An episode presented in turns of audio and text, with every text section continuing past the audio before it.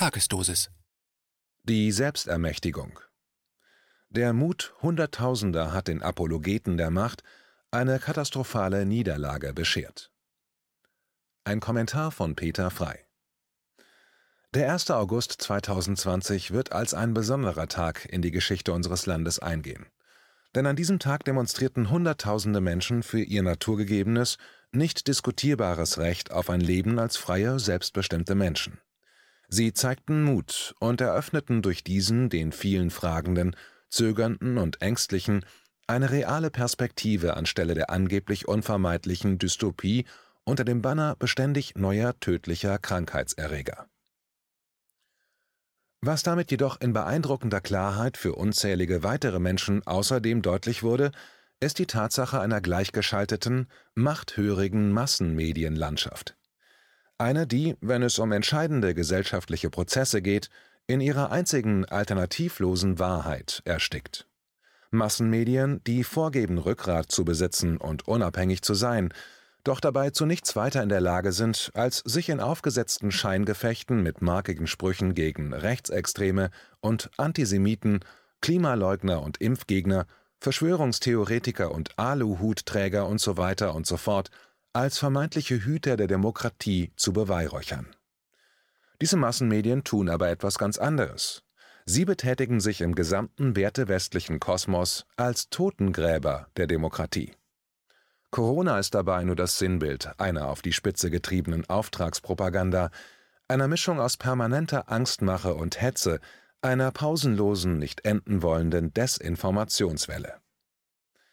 Ein Bildschirmausschnitt aus der Online-Berichterstattung der ARD-Tagesschau kann uns bereits zeigen, wie rückhaltlos, unkritisch, herrschaftsnah, parteiisch und inkompetent sich öffentlich-rechtliche Sender gerieren, wenn Menschen deren glattgelutschte Einheitsmeinung nicht mittragen.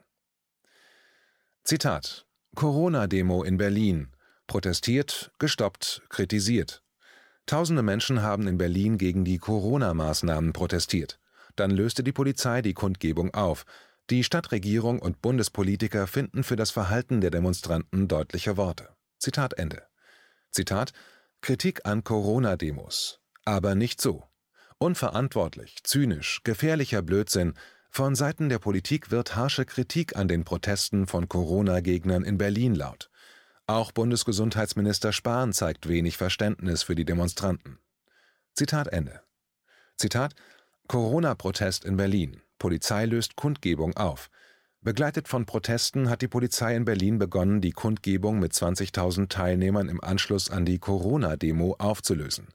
Die Veranstalter seien nicht in der Lage, die Hygienemaßnahmen einzuhalten. Zitat Ende. Seien wir uns im Klaren, dass Sie es sind, die Grundrechtsbrecher, die Steigbügelhalter für eine faschistisch gefärbte, vom Kommerz gesteuerte Krankheitsdiktatur, Hygienediktatur ist ein völlig unpassender Begriff für das, was da so einigen Machteliten vorschwebt, welche Andersdenkende versuchen, zum gesellschaftlichen Abschuss freizugeben.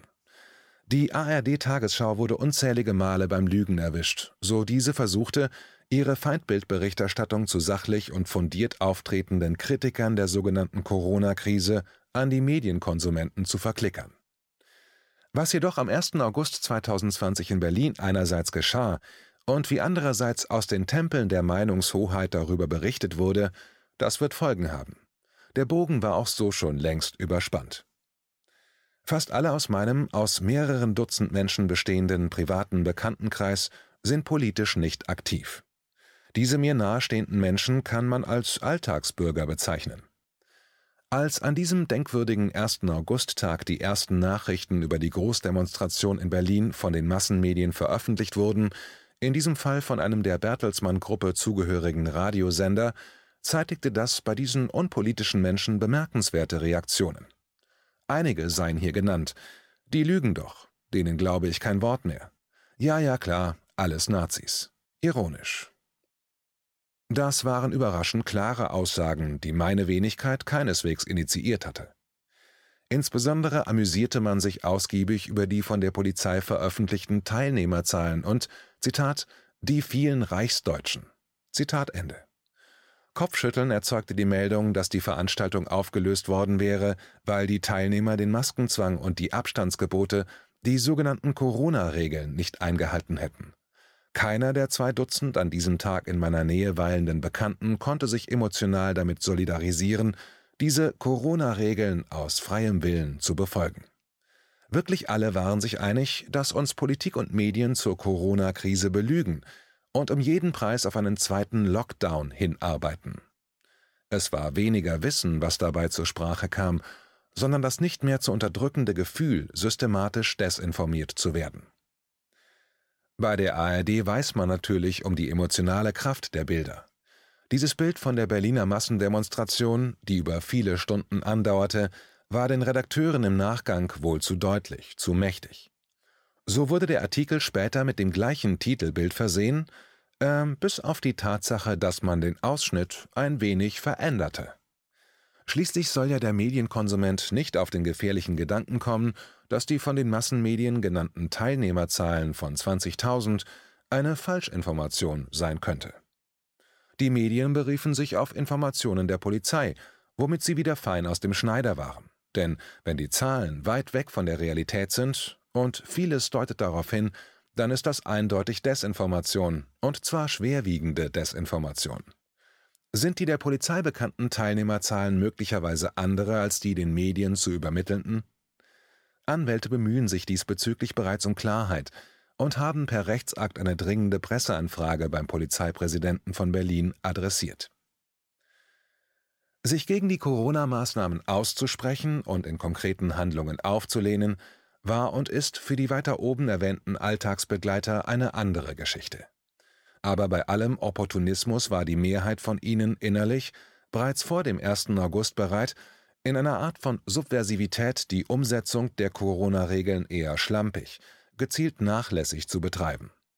Definitiv keiner nahm auch nur einen der im obigen Beispiel aus der ARD-Berichterstattung berichteten Fakten als glaubwürdig hin. Auch wenn das nicht für eine repräsentative Umfrage taugen mag, ist es doch eine ganz bemerkenswerte Momentaufnahme zum Stimmungsbild in Teilen unserer Gesellschaft.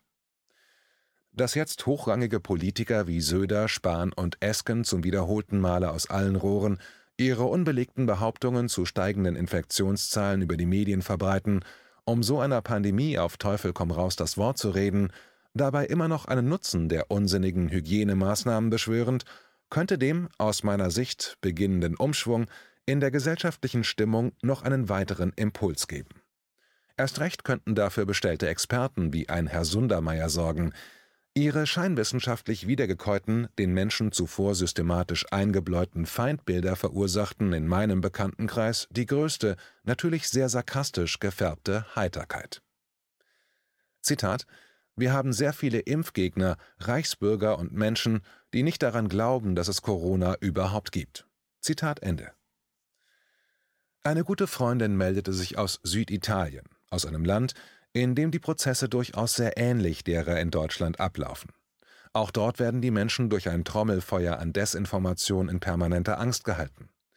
Was aber in unserem Land geschieht, wird auch jenseits der Grenzen wahrgenommen und es kann Signalwirkung erlangen.